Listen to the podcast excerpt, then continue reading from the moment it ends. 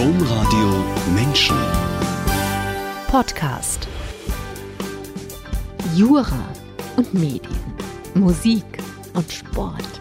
Gemeinde und Familie. Antje Rabe ist eine enorm vielseitige Person. Zudem hat sie die Gabe, sich auch in ganz finsteren Zeiten immer wieder neu auf die Füße zu stellen. Über diese Gabe sprechen wir jetzt in dieser Sendung Menschen mit der Rechtsanwältin, Journalistin, Sängerin, Sporttrainerin und Presbyterin Antje Rabe. Herzlich willkommen in der Sendung Menschen. Ja, hallo. Herzlich willkommen alle, die eingeschaltet haben am Mikrofon. Angela Krumpen. Antje Rabe, Rechtsanwältin, Journalistin, Sängerin, Sporttrainerin, Presbyterin. Ich glaube, Sie sind ein Beispiel für Menschen, die so vielseitig begabt sind, dass sie eigentlich mehr die Qual der Wahl haben, womit sie ihre Zeit verbringen oder ihr Geld verdienen. Oder wie ist das für Sie? Das hört sich jetzt so an, als würde ich das alles gleichzeitig machen, aber so ist es ja nicht. Also es ist alles nacheinander geschieht das. Es sind Dinge, die auf mich zugekommen sind oder einfach so im Leben passiert sind. Es ist eine Kette. Also ich bin ja, ich habe Presbyterin äh, das Amt belegt, bin es aber ja jetzt nicht mehr. Es sind viele, viele Dinge, ja, die auf mich zugekommen sind und wie das so im Leben ist. Sie kommen irgendwo hin und da wartet eine Aufgabe und ich nehme diese Aufgabe einfach an. Auf der Homepage der Gemeinde stehen Sie noch als Presbyterin. Ja, das ist so mit den Footprints im Internet, ne? Also das mit dem Löschen gelingt nicht immer. Okay, das ist nicht mehr ganz up to date. Okay. Sie haben also einerseits, also ich meine, manche Sachen davon sind gleichzeitig. Also jetzt so, also Sie waren ja nicht erst Rechtsanwältin und dann Sängerin und dann Sporttrainerin, ganz sowas nicht. Sie haben aber zudem noch eine andere Fähigkeit. Sie haben durchaus viele Schicksalsschläge, erlitten, darunter eine Scheidung und eine Krebserkrankung bewältigt und auch bei solchen großen Unglücken kommen sie immer wieder auf die Füße. Und ich habe mich in der Vorbereitung gefragt, ob das eine mit dem anderen vielleicht zusammenhängt. Also wenn ich ähm, Sport gibt mir viele, viel Wissen über meinen Körper und mich. Singen gibt mir viel Wissen. Recht, Jura gibt mir viel Wissen über Gesellschaft und über wie man Rechte vertritt und welche Rechte man hat und so weiter. Und ich habe mich gefragt, hängt das eine, vielseitig zu sein, mit dem anderen in vielen unterschiedlichen Situationen auf die Füße zu kommen, vielleicht zusammen? Ja, wenn ich das so jetzt aus Ihrem Mund höre, ähm, es ist eine gewisse Power, die man braucht. Das, das ganz sicher. Also ich glaube, ich habe wirklich so ein Gen, was mir Energie gibt und ein anderes Gen, was mir zeigt, wenn die Töpfe so runtergefahren werden, wenn so, so der Akku leer ist oder eben nicht mehr die sechs Volt irgendwo sind oder die 100 oder wie auch immer. Ähm, ich nehme mich dann so das zurück, ich merke das und dann kann ich einen Moment äh, hänge ich durch, aber ich weiß, danach wird es besser und dann ist der Akku auch wieder aufgeladen. Also äh, da achte ich auf mich. Aber es ist schon so, tatsächlich, ich habe immens viel Energie. Also ich glaube, ich war auch ein sehr forderndes Kind für meine Eltern. Deswegen musste ich ganz viel vor die Tür und in den Wald mit meinem Opa gehen. Also immer, immer marschieren und laufen und rennen. Und ja, es ist eine Energie, die dann natürlich irgendwo in Bahn gelenkt wurde, spätestens mit der Schule. Ihre Geschichte, die der vielen Talente und die immer wieder auf die Füße zu kommen, die wollen wir heute erzählen. Und angefangen hat diese Geschichte, Sie haben es gerade schon mal so ein bisschen gespoilert, an einem See und oft im Wald. Ihr Großvater war Förster und groß geworden sind Sie in einem kleinen Dorf in Haltern am See. Und aus Ihren Beschreibungen war das ein kleines Kinderparadies. Ja, das war wirklich, äh, wie man es aus den Büchern von Astrid Lindgren kennt. Also Haltern am See und da gibt's die Borkenberge und äh, da habe ich mit meinem Opa wirklich alle Steine kennengelernt. Äh, er war damals schon im Ruhestand, aber wir sind dann immer wieder in die Wälder gegangen und damals diese Seenlandschaften, also viele aus dem Ruhrgebiet kennen Haltern am See durch die Seenlandschaft.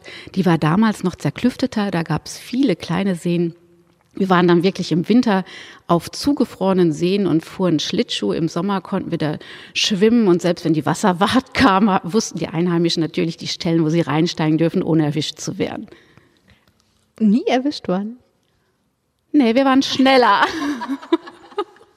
nee, also wir haben dann, wir hören ja die Boote, wir haben sie ja gehört und sind dann schnell aus dem Wasser raus. Okay. Und gefährlich war das nicht? Wenn Sie, würden Sie Ihren Kindern erlauben, da zu schwimmen?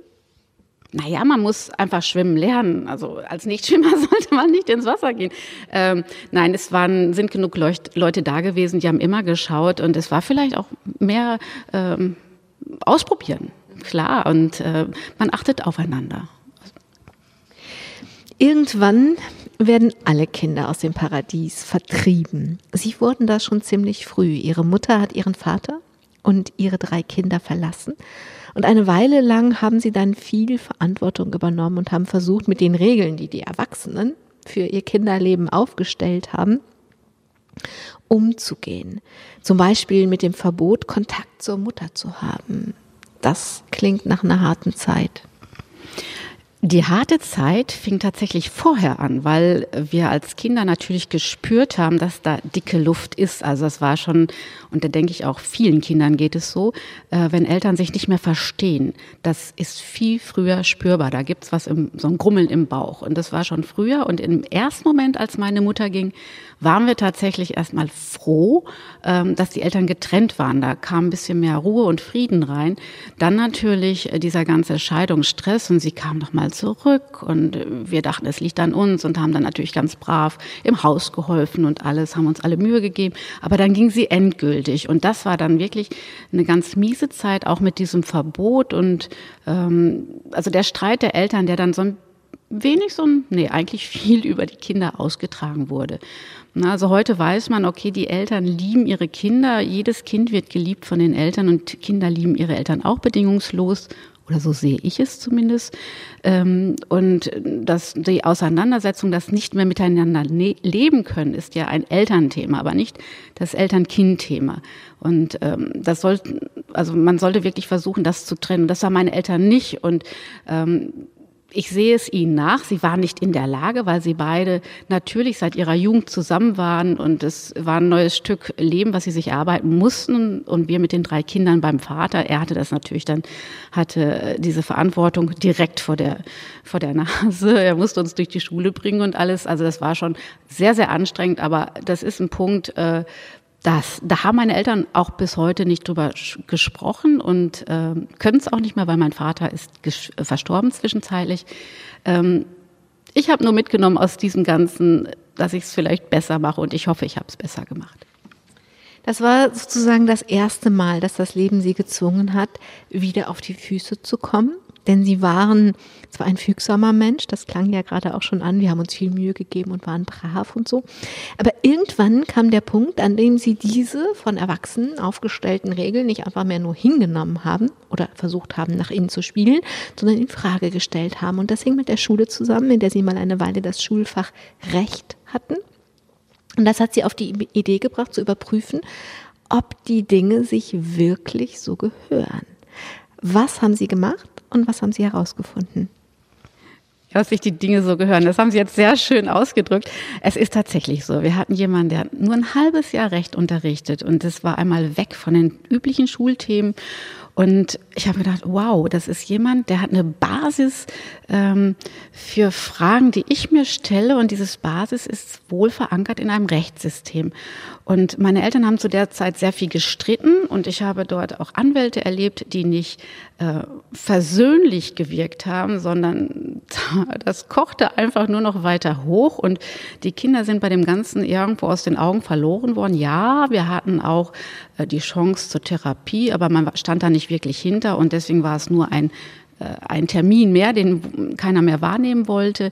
Das war damals noch nicht so ausgeprägt, aber ich habe gesehen, ja, Jura, da ist was geregelt und das ist gut so geregelt. Und da gibt's ähm, mehr, was mich interessiert. Und äh, gerade mit dem Abitur, da gehörte ich zu dieser großen Gruppe, die eh nicht wusste, wo sie hinschwimmen soll. Und äh, durch den Krach zu Hause, ich habe gedacht, ja, da muss es mehr geben als nur so ein zerrüttetes System oder äh, dieses Dorf, in dem ich aufgewachsen bin, da kannte ich jetzt auch jede Ecke. Da dachte ich, nee, äh, vielleicht ist Jura etwas, was ich mir näher anschauen sollte, vielleicht im Studium, um zu gucken, was ist denn wirklich Recht oder was bedeutet das? Und da gibt's äh, vielleicht auch eine Geschichte. Und ich bin froh, dass ich dann Jura studiert habe. Es war, also Sport wurde ja irgendwann meine Nebensache und äh, Jura dann zur Hauptsache. Vor allen Dingen, ich meine, früher hat man über Rechtsgeschichte gelacht oder belächelt, aber das waren Vorlesungen, wo ich heute gerne mich dran erinnere, weil sie so den Ursprung gezeigt haben. Die Leute, die schon vor tausenden von Jahren um ein Feuer saßen und Regelungen für die Gemeinschaft gesucht und gefunden haben. Und da erinnere ich mich heute sehr gerne dran, weil ich sehe immer wieder neue Gesetze und noch mehr Verordnungen, noch mehr Richtlinien und ja und was nicht alles. Aber im Grunde geht es ums friedliche Miteinander. Ihr Jurastudium haben Sie in Regensburg begonnen. Als Sie die Zusage für diesen Studienplatz in Regensburg bekamen, mussten Sie erstmal einen Atlas nehmen und nachgucken, wo das liegt, oder? Ja, das war wirklich unterhaltsam. Ähm, mein Vater war damals beim Amt und jemand sagte, ja, in Jura kann man, äh, Jura kann man toll in Regensburg studieren. Und ich hatte auf meine ZVS-Liste damals im letzten Jahrtausend wurde man noch verschickt über die ZVS. Und dann hatte ich wunderschöne Orte angegeben. Münster natürlich auf Platz eins, das ist naheliegend. Und auf Platz neun war Regensburg und es kam dieser Bescheid mit Regensburg. Und dann habe ich gedacht, oh Gott, was ist das denn? Und da gab es noch diesen schönen, dicken Dirke-Atlas. Und es ist wirklich so, ich habe ihn aufgeschlagen und mit dem Finger Regensburg gesucht und gesehen, boah, es ist irgendwo in Bayern. Und ja, so nahm alles seinen Lauf. Eine wunderschöne Geschichte. Es ist ja auch eigentlich ein wunderschönes Städtchen. Wenn man denn mal da ist, finde ich, ist es ja eigentlich ganz entzückend. Gepackt, interessiert hat sie das Studium immer da. Sie haben gerade schon Rechtsgeschichte genannt. Mm, wo es um das Zusammenleben geht, aber auch durchaus um das der Völker untereinander. Also wo es um internationales Recht, um Völkerrecht oder um Europarecht geht. Warum, ähm, wenn Sie jetzt von heute so gucken, was glauben Sie, warum war das die Ebene von Gesellschaft, Gemeinschaft, die Sie so gepackt hat? Ja, weil es Tradition hat, bewährt ist und es ist nicht dieses Klein, äh, Kleinkarierte. Also ich mag nicht diese Streitereien im Arbeitsrecht oder Mietrecht um ein Euro oder wie bei meinen Eltern damals bei der Scheidung um die Rückgabe äh, Aushändigung von irgendwelchen Bildern aus Alben. Sowas ist, äh, da weiß ich nicht, das, das macht mich fertig. Aber dieses Groß und im, ins Gespräch kommen. Vielleicht waren es damals schon die Punkte, wo wir Schüleraustausch hatten. Also wir sind mal mit dem Sport ähm, nach England gefahren oder nach Frankreich. Und ich fand das ganz, ganz toll, wie diese, und da war ich glaube ich 13, 13, 14, 15, ähm, wo wir da wirklich mit dem Bus gereist sind und ich gesehen habe, mein Gott, die leben ja genauso wie du. Und boah, die haben genauso Probleme mit ihren Eltern. Und ja, die sprechen eine andere Sprache, die kann man sich aber beibringen. Und an im Verhalten sind sie genauso die, dieselben Vorlieben, sie sprechen über dieselben Bands und damals war, glaube ich, noch Bay City Rollers und Sweet, also so. Oder ACDC, ja. Also es waren Gemeinsamkeiten und alle saßen eben auch an diesem Feuer zusammen und hatten Bratäpfel im Feuer liegen und so. Und nicht Bratäpfel, Kartoffeln. Bratäpfel gibt's ja nur Weihnachten. Ja. Ähm, und das war was, wo ich dachte, boah, hier sind, was macht eine Grenze? Was macht eine Grenze, wo ich meinen Ausweis zeige? Und umso schöner war ja im Studium, da waren ja die Grenzen, da war, war ja schon Europa und diese europäischen Entwicklungen und ja, und es ist einfach gro größer, großzügiger und die Welt als, als was Großes zu sehen und trotzdem im Kleinen, wenn ich jemanden treffe aus Amerika oder aus, aus China oder wie auch immer, dass der eher ein Mensch ist wie ich.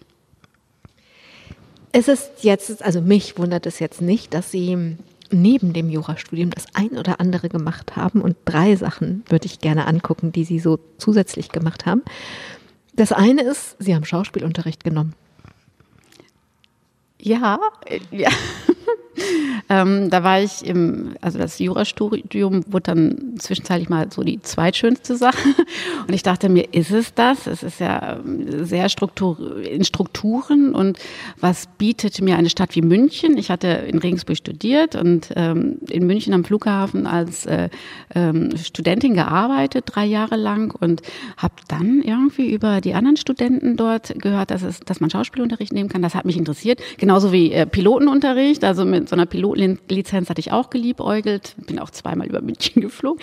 Äh, jedenfalls diese Schauspielschule, da bin ich dann hin ins Westend damals und ähm, da war ein Schauspiellehrer der Lee Straßberg Schule.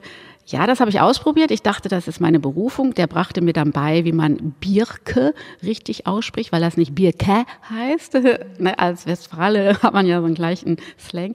Ähm, das Dumme war dann nur, dass der schon bei den Atemübungen am Anfang, das ging so Richtung Meditation, er schlief dann ein und schnarchte laut. Und die ganzen Schüler waren also zehn auf dem Boden, die da rumlagen, junge Menschen, die sich dieses, diesen Sound anhören mussten. Und da war es dann bei mir geschehen. Also da habe ich dann meine Karriere abgebrochen.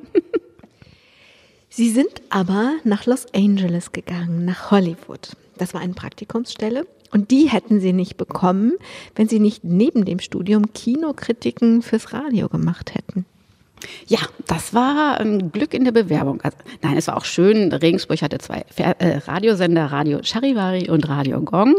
Ähm, und auch das habe ich mir angeschaut, ganz niedlich.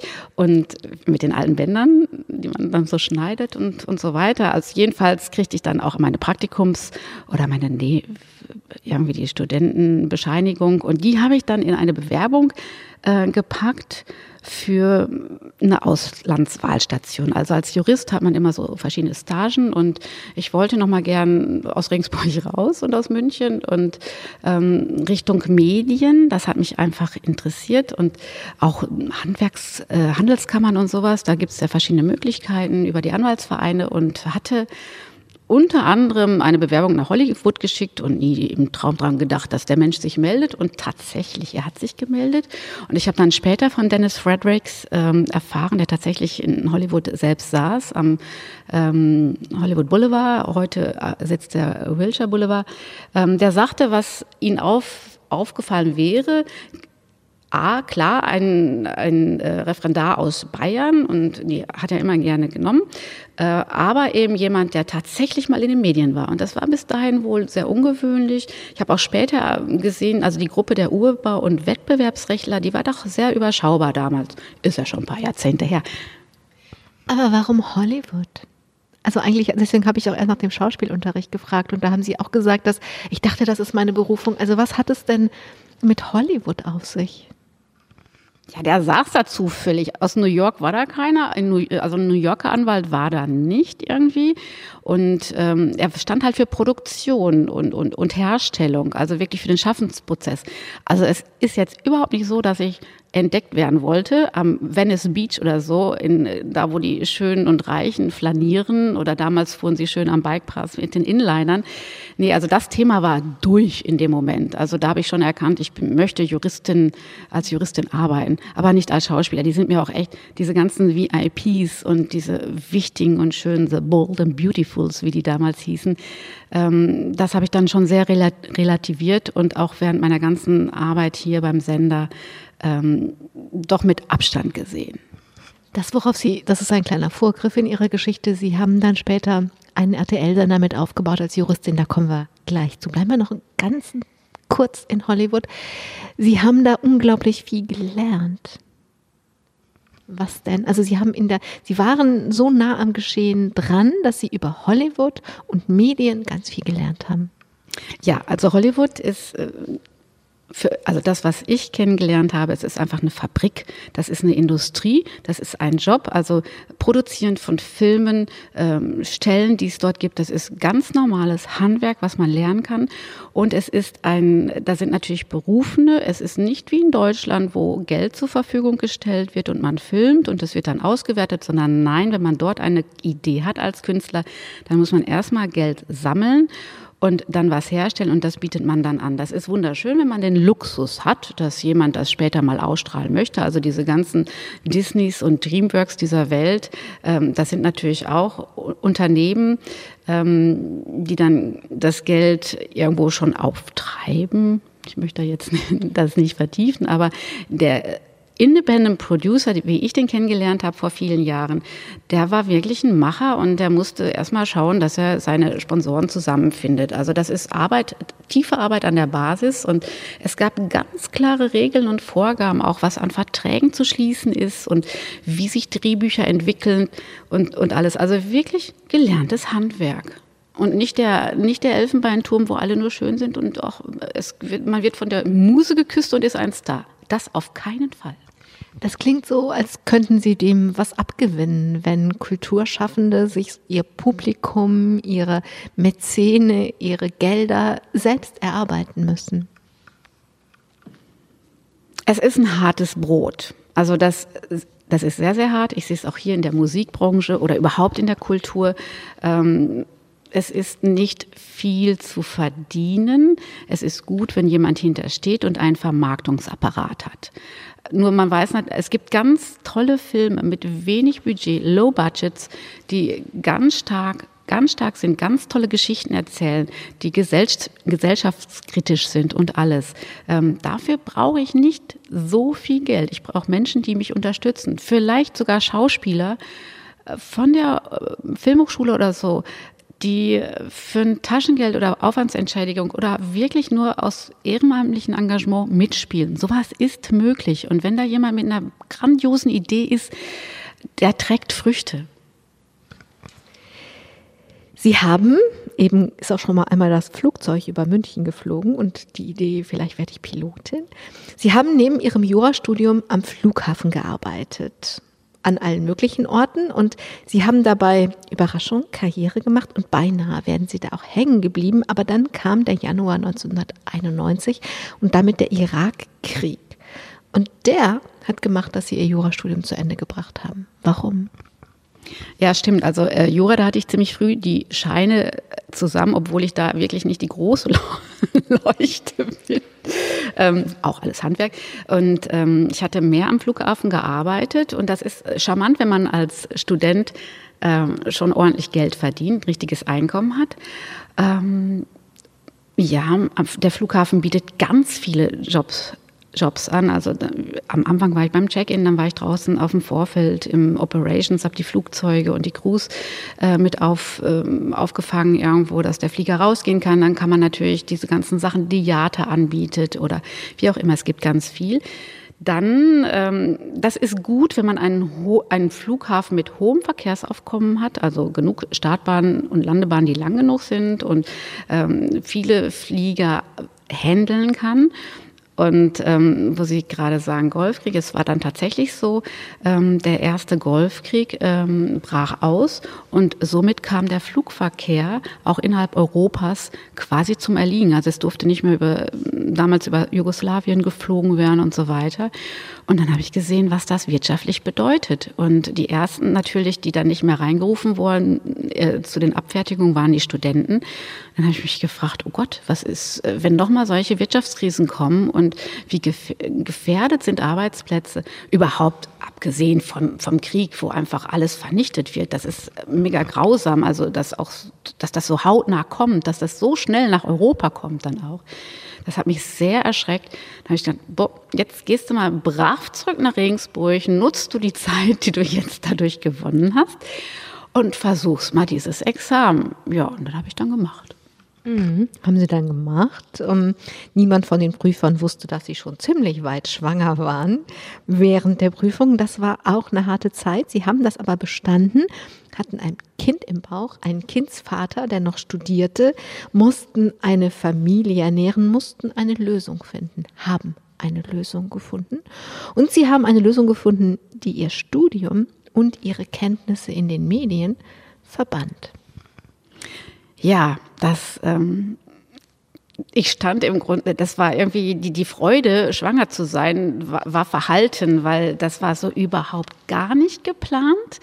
Aber ich nehme ja das Leben dann, wie es kommt, getreu dem Spruch meiner Omi, die sagte immer, du musst es nehmen, wie es kommt, Kind. So habe ich also dann gemacht und äh, mein Mann ist heute noch, also wir sind zwar getrennt, aber ähm, mein bester Freund und da war immer die Zuversicht, wir schaffen das und wir ziehen an einem Strang und wir haben Familien, die haben sich auch bereit erklärt, gesagt, äh, das, das ist ganz, ganz toll und da ist ja, mein Gott, vielleicht gerade gut, weil es am Ende der Ausbildung ist. Wir können neu anfangen und wir haben jetzt die Zeit auch, ähm, was, uns da irgendwas äh, zu suchen. Ja, zu suchen irgendwas. Er konnte natürlich das wechseln. Er hatte BWL studiert in Regensburg und ist dann nach Düsseldorf an die Heinrich-Heine-Uni äh, gewechselt. Nur ich stand dann da, was mache ich denn mit nichts? Also Und dann kam irgendwie, ähm, meine Schwiegereltern sagten, ja, wenn wir Richtung Düsseldorf ziehen, dann könnten sie uns unterstützen bei der Betreuung vom, von unserem Sohn. Und ähm, irgendwie ergab es der Zufall, dass ein Anwalt für Presserecht im Bekanntenkreis ist und den habe ich dann kennengelernt. Das war dann toll, dann habe ich mit dem zusammengearbeitet, der hat mich sehr protegiert. Und in diesem Ganzen ähm, habe ich auch jemanden wieder getroffen, äh, den ich in Hollywood kennengelernt hatte. Der war damals für RTL Filme einkaufen in Hollywood. Das war der Alexander Isadi, äh, wirklich mein Mentor. Dem bin ich heute noch sehr, sehr dankbar, dass er gesagt hat, du, ich habe da auch was von RTL Television an Jobs, magst du nicht? Und dann kriegte ich so das ein oder andere Mandat von RTL. Und irgendwann sagte er, Mensch, jetzt wollen wir mal gucken, ob man einen Kindersender äh, auf die Füße stellen kann. Und wie wär's? Möchtest du das vielleicht unterstützen? Magst du das mal anschauen? Und geh doch da mal hin. Ja, das habe ich dann gemacht. Sie sind da nicht nur hingegangen, Sie haben dann relativ schnell eine Führungsposition bekommen. Damals gab es keinen Anspruch auf Krippenplätze und Frauen in Führungspositionen konnten in keiner Weise erwarten, dass auf ihre Kinder und deren Bedürfnisse Rücksicht genommen würde. Sie auch nicht. Sie haben dennoch zwei weitere Kinder bekommen. Haben Sie dazu Mut gebraucht? Ähm, Mut auf jeden Fall. Also man wird ja dann zum sehr aufmerksam und, und schaut und erkundigt sich überall, welche Möglichkeiten gibt's und entdeckt dann auch wieder Kirche und äh, Möglichkeiten und also wirklich über die äh, Kitas. Ähm, wir sind äh, also ich hatte immer ein offenes Ohr und dann gab es in Ossendorf jemand, eine Frau Langnickel, die ich kennengelernt hatte, die hatte in den Unternehmen Werbung für ihre Kita gemacht, die in Ossendorf gerade aufgebaut wurde. Und dann habe ich gedacht, oh, das ist schön, ähm, weil das eine der ersten Kitas war, die Kinder unter drei genommen hat. Ähm, da war eine große Diskussion, darf man Kinder, die jünger sind, in so eine Kita reingeben und so. Ja, aber wenn die Not groß ist, äh, nimmt man das auch gerne an. Oder zumindest habe ich es gemacht und mein Mann war dann auch in der Abschlussprüfung. Ähm, wir haben einen Platz dort bekommen und sind dann immer wirklich dorthin gefahren. Es war äh, vorm Büro, habe ich dann meinen Sohn abgegeben, musste immer noch mit so einem kleinen Raben aus dem Auto winken. Das war so unsere Zeremonie morgens. Und ich habe aber gesehen, dass er sich sehr wohl fühlt also der blühte auf, der ging dann nach einer Zeit auch wirklich richtig gerne da rein. Und äh, was wir beide gelernt haben, loszulassen. Also da war, waren dann Kindergärtnerinnen, äh, Erzieherinnen und äh, die hatten das im Griff und die hatten andere Modelle und da waren Kinder aus allen Ecken und, und Enden und äh, unterschiedlichster Art und ja, da war das wohlbehütete Kind plötzlich in einer, einer Gruppe und es lief, es funktionierte. Und ich bin heute noch dankbar für Silvia Hanna, das war die Erzieherin, die einfach gesagt hat, Antje, mach mal locker. Und die war damals, glaube ich, gerade über 20. Wir haben heute noch Kontakt zu ihr, also äh, schreiben uns zumindest Weihnachtspost und sie ist aus der Kita auch raus, aber sie war sehr entscheidend für uns, genauso wie dann später, als wir dann mehr Kinder kriegten, die ganzen Au-pairs ne, oder Menschen, die uns dann geholfen haben, die uns zu Hause geholfen haben. Also es war immer dieser Spagat zwischen Kita, Großeltern, die dann auch noch gekommen sind, geholfen haben, als wir dann aus der Nähe von Düsseldorf dann nach Köln oder aufs Land gezogen sind äh, und wirklich ganz allein waren. Wir hatten dann ein Au-pair im Haus, immer über Jahre oder jemand, der dann bei den Hausaufgaben geholfen hat. Also Domi und Anne möchte ich äh, da nochmal erwähnen, die wirklich jahrelang äh, gekommen sind und wo wir dann jetzt, die haben schon geheiratet, aber wir dann immer noch diese Frauen, jungen Frauen gerne sehen und treffen uns mit ihr unterhalten, ihn unterhalten und äh, die Dünnekes austauschen. Sie haben schon gesagt, ich nehme das, ich mache das wie meine Omi, ich nehme so, wie es kommt. Und ähm, Sie haben das ja jetzt einfach alles privat gelöst. Viel haben Sie als Mutter organisiert und getan und gemacht, aber die ganze Lösung ist privat. Jetzt haben Sie ja zwei Töchter. Wenn die mal so richtig im Beruf stehen und vielleicht Mutter werden wollen, wünschen Sie denen was anderes? Dass sie das nicht alles privat lösen müssen? Sie werden es auch wieder privat lösen, da bin ich mir sicher, und sie werden Lösungen finden, weil sie einfach das von uns gelernt haben. Und vor allen Dingen haben sie ja auch selbst die Trennungsphasen mitgemacht und sehen, es gibt immer Lösungen.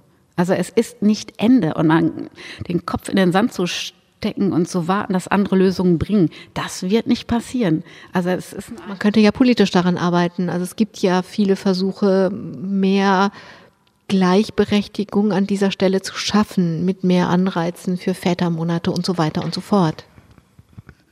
Ja, das ist auch alles auf einem guten Weg. Ich meine, der, die Kita für unter Dreijährige ist, glaube ich, auch schon ein paar Jahre Thema. Und wo, wo sind die Kita-Plätze? Und äh, ne, das habe ich als Presbyterin ja auch erlebt, wo dann auch eine Stadt mit der Kirche zusammenarbeitet und äh, Plätze der Stadt in der Kircheneinrichtung sind.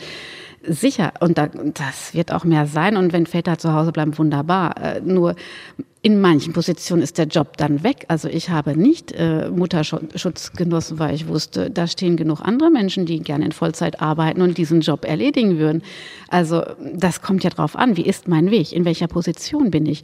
Was habe ich für ein familiäres Umfeld? Wo bin ich? Sind meine Kinder im Ausland? Kann ich, dann kann ich da nicht als Mutter unterstützen. Wer weiß, ob die das überhaupt wollen. Ne? Ich, mein Erziehungsstil immer für Enkel, um Gottes Willen. Nee, das weiß ich nicht. Das ist immer ein privates Thema. Aber klar, es kann mehr gemacht gemacht werden. Mein Wunsch wäre eher, diese Großfamilie, die ich genossen habe auf dem Land, wo Onkel und Tanten waren und da konnte ich immer klingeln und die waren dann und da und dann habe ich mit meinen Cousinen und Cousins gespielt, die da auch alle in einer Straße wohnen. Ich glaube, wenn wir das nochmal schaffen würden, das umzudrehen, nicht immer nur der Singlehaushalt und alleine und der Staat soll schon machen. Ja, der macht viel, er kommt auch irgendwann hinterher da sollte man dranbleiben, auf jeden Fall und Gleichberechtigung, alles, aber äh, vieles ist eben auch mein eigenes Engagement. Ich stelle jetzt eine vielleicht ein bisschen mh, mm, seltsame Frage, aber kann es sein, dass Sie neben allem auch ein bisschen verrückt sind? Ich habe jedenfalls erstmal ganz tief Luft gehört, als ich geholt, als ich gehört habe, dass sie neben ihrer Führungsposition, neben der Sorge für ihre drei Kinder und ihrer Familie, und jetzt reden wir nicht über hintereinander, jetzt reden wir über gleichzeitig, auch noch Sport studiert haben. Mitte, Ende 30. Mit Verlaub, wie verrückt war das denn? Ich bin verrückt. Oh Gott, ich brauche einen Arzt. Nee, ich bin einfach total begeistert. Also und stehe positiv zum Leben. Und nee, verrückt nicht. Ähm, ich hatte gehört zu diesen Menschen, die Sport im Abi hatten und Sport hat mich immer begeistert. Ich war nur ein totaler Feigling und jemand sagte, boah, wenn du Sport studieren willst, dann musst du einen Eignungstest an der Sporthochschule in Köln machen und ich war ein Halter, ich wusste ja gar nicht, wie man nach Köln kommt. Und dann habe ich gesagt, nee, nee, mach's mal besser nicht. Und habe dann auch im Studium entdeckt, ich wollte eigentlich dieses Jurastudium auch nutzen, mich auf den Eignungstest vorzubereiten. Aber Regensburg war dann so schön, der Winter, der Sommer. Und dann wurde das eine Nebensache. Und verrückt war eins an der Geschichte. Wir hatten ein Au-pair, das hatte sich vorgestellt, Sport zu studieren, die liebe Niki. Und Niki war allerdings etwas unsportlich. Und wir saßen dann abends am Tisch und tranken unser Kölsch mit Niki und sagten, Niki, wenn du Sport studierst, dann tun wir das auch. Ende vom Lied ist, Niki war bereits zurück in der Slowakei und äh, mein Mann damals und ich, wir haben uns angemeldet zum Eignungstest, kriegten die Einladung, sind natürlich hingewandert, haben gedacht, ach, das gucken wir uns mal an. Ja, und dann standen wir da mit, den, mit diesen jungen Menschen und maßen uns und man hat uns lieb belächelt, aber am Ende des Tages hatten wir es irgendwie geschafft und dann gab, wurde die Krone auch noch draufgesetzt, wir kriegten auch noch beide einen Studienplatz in Köln. Ja, und dann haben wir gedacht, jetzt gucken wir mal, wie lange es läuft und haben dann Sport studiert. Sie haben es natürlich nicht zu Ende gemacht. Aber Sie haben Ihre Kinder mitgenommen. Ja, da war die Frau Martin, höre ich noch, die Dozentin, die sagte, also sie, sie sah natürlich ihr älteres Semester in der Turngruppe und meinte, wir können gerne, wenn wir Kinder hätten. Und ich war nicht die einzige Sportstudentin, obwohl ich natürlich wesentlich älter war, aber es waren auch jüngere Sportstudentinnen, die schon Kinder hatten. Und die sagte, wir sollen die dann mitnehmen. Und ich musste ja sowieso neben dem Hauptberuf, also für meine Tätigkeit dabei Super RTL, musste ich immer schauen, dass ich äh, zu den Vorlesungen gehe oder zu den Übungen außerhalb des Jobs. Also morgens vor neun Uhr, spätestens bis halb zehn, dann nachmittags erst wieder oder am Wochenende. Und da war das total toll, dass ich meine Kinder mit in die Turnübung nehmen konnte. Und Frau Martin hat sich da auch gefreut, dass natürlich so eine Vierjährige einen Purzelbaum vormachen konnte. Also es war echt lebendig. Wer so viel Sport macht, trainiert, hat, glaube ich, mehr Abwehrkräfte als Couch Potatoes, wie ich eine bin. Und diese Abwehrkräfte haben sie dann bald auch wirklich gebraucht. Also nicht lange danach, da waren wir jetzt, da waren sie jetzt so Anfang, Mitte 40, ist gleich dreimal das Unglück über sie hereingebrochen. Zum einen sind sie an Krebs erkrankt. Dann haben sie wegen ihrer Erkrankung ihre Führungsposition verloren und ihre Ehe ist auseinandergegangen. Das ist heftig. Ja, also ähm, vielleicht nochmal zur Klarstellung, also meine Führungsposition, äh, formal juristisch ist es so, dass ich äh, die Stunden etwas runtergeschraubt habe. Natürlich vor, bei mir war es einfach so, dass ich nicht mehr konnte, aber ähm, das war im Grunde ein, ein Einvernehmen so. Und ähm, das war aber für mich beruflich, ähm, das, das war echt ein, ein Hammer. Und ähm, ich war aber dann ganz froh, weil mit dem Krebs hätte ich nicht mehr arbeiten können. Das war einfach so. Ich musste dann äh, mich auch regelmäßig selber spritzen und zum Teil, was Kollegen auch gar nicht gesehen haben, also ich konnte nicht mehr. Ich lag dann beim Betriebsarzt wirklich eine Stunde der, auf der Couch, weil ja, ich konnte nur noch kriechen. Aber egal. Ähm, irgendwann war der Zeitpunkt, ja, und das mit der Ehe, was wirklich auch sehr, sehr schlimm war und wo ich absolut nieder war und wo eine Freundin nur noch sagte, weißt du, wenn du schaffst, zu mir zu kommen, hier nach Österreich auf, auf den Hügel und machst nur noch Holz im, im Kamin, dann, dann kriegen wir auch das hin. Und das war so lebensrettend. Ich habe mich hingeschleppt und ähm, war dann auch weg vom Leben. Also da gab es eine Nacht, wo ich wirklich Abschied genommen habe vom Leben, wo ich dachte, es ist ganz, ganz aus. Aber ja, wo, wo mir auch der Spruch meiner Oma eben, nimm wie es kommt, wo ich dachte, ja, jetzt kommt das Ende, dann nimmst du das auch und äh, habe dann aber meine eine andere Erfahrung gemacht, wo plötzlich ich den, die Nacht überlebt habe und merkte, da ist was, was mich trägt, was mich einfach weiterträgt und wahrscheinlich durch dieses Leben weitertragen wird und dass ich wieder auf die Füße kommen muss. Und das bin ich dann auch, sehr schwächlich, ganz schwächlich. Meine Kinder waren aber da und ähm, haben für Frühstück gesorgt und auch beim Holzschleppen und wir haben den Ofen gehalten und dieser Ofen, dieses Feuer ist wiedergekommen. Da war, nur, da war noch ein Glut irgendwo kleiner Feuerherd und der ist entfacht worden und ich bin mega dankbar und so zurückblicken hat es auch was bewirkt und ich haus haushalte mit den Kräften und auch in dieser Situation, ich wusste nicht, ob sich eine Tür öffnet, da war gar nicht dran zu denken, weil es war nur dran zu denken, zu überleben, jeden Tag mehr zu überleben. Ja, und ähm, ich sollte, ich sollte und ich soll es genießen und in jedem was Schönes finden und das tue ich. Kommen wir nochmal zurück in dieser Nacht, in der Sie mehrfach an diese Grenze gekommen sind und Sie haben gedacht, das ist wirklich diese ganz große ultimative Grenze. Hier hört das Leben auf und hier fängt der Tod an. Mehr Grenze geht für uns Menschen nicht.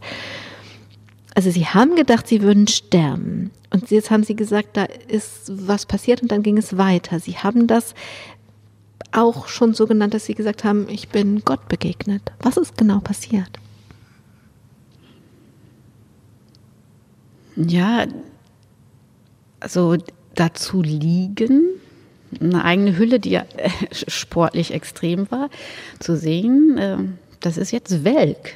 Die wird wohl abgestreift. Und ich hatte in dieser Nacht noch mein, mein kleines Mädel im Arm, die Caro damals, ähm, die dann sechs, fünf, sechs Jahre war. Und da war blühendes Leben, so ganz, ganz zart. Und bei mir, es war, die Atmung, alles ließ nach. Und es sind, ähm, also das Einzige, was noch abläuft, ist dieser innerliche Film und diese Bilder und dieses Licht, was man sieht, das kann ich nicht bestätigen. Es sind nicht Bilder vom Licht gewesen. Es war ganz, ganz, ganz, ganz grausam. Und ähm, wo ich auch dachte, wo, nicht schön, was hast du falsch gemacht? Oder bleibt dir da überhaupt noch Zeit, drüber nachzudenken? Und irgendwie war ich dann benommen und weg. Und das Schöne, also mit diesen fürchterlichen Bildern. Das Schöne ist dann, ich, das ist im Grunde wie nach einer Narkose, wo man plötzlich wieder merkt, boah, da pulsiert doch was und man hat Atem und der Atem geht regelmäßig. Es ist ja, weiß ich nicht, wie, wie eine Wiedergeburt oder ja, dieses Kreuz, was man hat und erlebt diese Auferstehung zu Lebzeiten. Also ich bin nicht der Gläubige unter der Sonne und ich, ich habe es auch theologisch echt nicht drauf, aber das war ein Erlebnis, wo ich sage, ja, da ist, sind schon viele Worte drüber ähm, geschrieben worden. Man muss es erleben und ähm, grausam, aber auch schön, schön ist dann das Neue, das Neue und der Beginn. Und dieses Neue, dieser Beginn, hat das, also von dem Moment ging es ja in die andere Richtung, auch wenn das noch was gedauert hat. Es gibt ja keine Wunderheilung und dann hat man den Krebs los. Aber von diesem Moment, im bildlich gesprochen, ging es bergauf und hat diese ultimative Erfahrung an dieser ultimativen Grenze gemacht, dass sie danach Dingen, die schwierig waren, anders begegnet sind? Hat sie, die das, hat sie das verändert im Umgang mit dem, was ihre Oma sagte, kütt wie kütt? ähm, das gut, also vom Bild her würde ich das eher sehen wie dieser Säugling, der rollen lernt, sich über den Boden schiebt, dann ins äh, Krabbeln kommt und sich hochzieht. Also ich war, lag auf dem Rücken wie, so ein Säugling und dann habe ich dieses Rollen, Krabbeln, Hochziehen, Laufen, Lernen wieder gelernt. Aber beim Laufen lernen, man zieht sich hoch und steht dann, äh, ne, tippelt da durch die Gegend als, als Lütter. Ähm, auch da braucht man schon mal eine helfende Hand oder eben den, die, die Stuhllehne. Und äh, ich hatte unheimlich Glück. Ich habe jemanden kennengelernt, ähm, eine Psychologin, eine Therapeutin, ähm, die mir wirklich, die freiwillig drei Jahre mit mir gearbeitet hat. Ähm, das war ein Geschenk des Himmels. Die Frau Kaupe ähm, ganz, die sich wirklich immer hingesetzt hat und sich immer wieder meine selbe Geschichte angehört hat und die mir dann Säulen gezeigt hat und äh, weitere Gehstücke. Also das eine ist das Körperliche. Da habe ich mitgemacht, da hat man die Ärzte, die Medizin, alles und Homöopathie und ich habe mir alles angeschaut. Aber dieses Psychologische, dieser Rückhalt, der mir seit meiner Jugend eigentlich oder seit der Trennung meiner Eltern ähm, hätte ich den vielleicht damals schon gebraucht. Vielleicht war ich auch nicht so weit. Aber jetzt war der Moment, wirklich diese Hilfe anzunehmen und äh, jemand zu haben, der zuhört und der das alles wieder sortiert und gerade rückt. Und das ist ganz toll. Und da bin ich heute auch, wo ich jedes Mal mich rausnehme und frage, muss dieser Stress sein? Ja oder nein? Oder sind es Wunden, ganz viele Wunden, die verheilen oder es äh, verheilt ist, das sind Krusten, die brechen immer wieder auf, aber ich lerne, dass wieder eine Kruste kommt und es weitergeht. Es ist nicht dieses Verdrängen, Wegtun und irgendwann steht man wieder da und muss ein Kreuz tragen. Nein, sondern wirklich rangehen und ich habe viel geweint, ja, selbst, also ich hatte Blut in den Tränen vom Weinen. Das war ganz, ganz, ganz grausam, aber auch das musste sein, um diese Erfahrung zu machen und auch diese Hilfe anzunehmen. Und das ist, also ich darf heute immer noch äh, zu meiner Psychologin fahren und sie ist heute in Frankfurt. Und ja, ich bin dankbar darum und ich bin auch nochmal hingefahren, weil es immer wieder Momente gibt, wo man wieder eine Klatsche kriegt und eine Kruste und ja, wie meine Oma dann sagt, da muss halt ein bisschen Spucke drauf tun. Diese Oma, eine interessante Oma. Es gibt noch ein Thema, das in ihrem Leben viel Raum einnimmt und das ist die Musik. Und interessanterweise, ähm, es gibt so Leute, die sagen, da wo die Angst ist, da geht's lang. Und ein bisschen musste ich daran denken, denn mh, mm, Sie haben singen gelernt, obwohl Sie das so gar nicht eigentlich machen wollten. Ne? So. Und dann haben Sie es aber so richtig professionell gemacht. Und ich weiß gar nicht, ob wir die Zeit für das Singen lernen haben, aber ich wollte die Musik jetzt ein bisschen insgesamt angucken. Sie haben professionell singen gelernt, aber Sie haben auch schon über 90 Dirigierworkshops, glaube ich, waren es, besucht. Nein? Aber Sie haben Dirigierworkshops besucht. Ja aber nicht so viele. Also jedenfalls, sie nähern sich der Musik und sie lernen die Musik. Warum? Was, was hat es damit auf sich?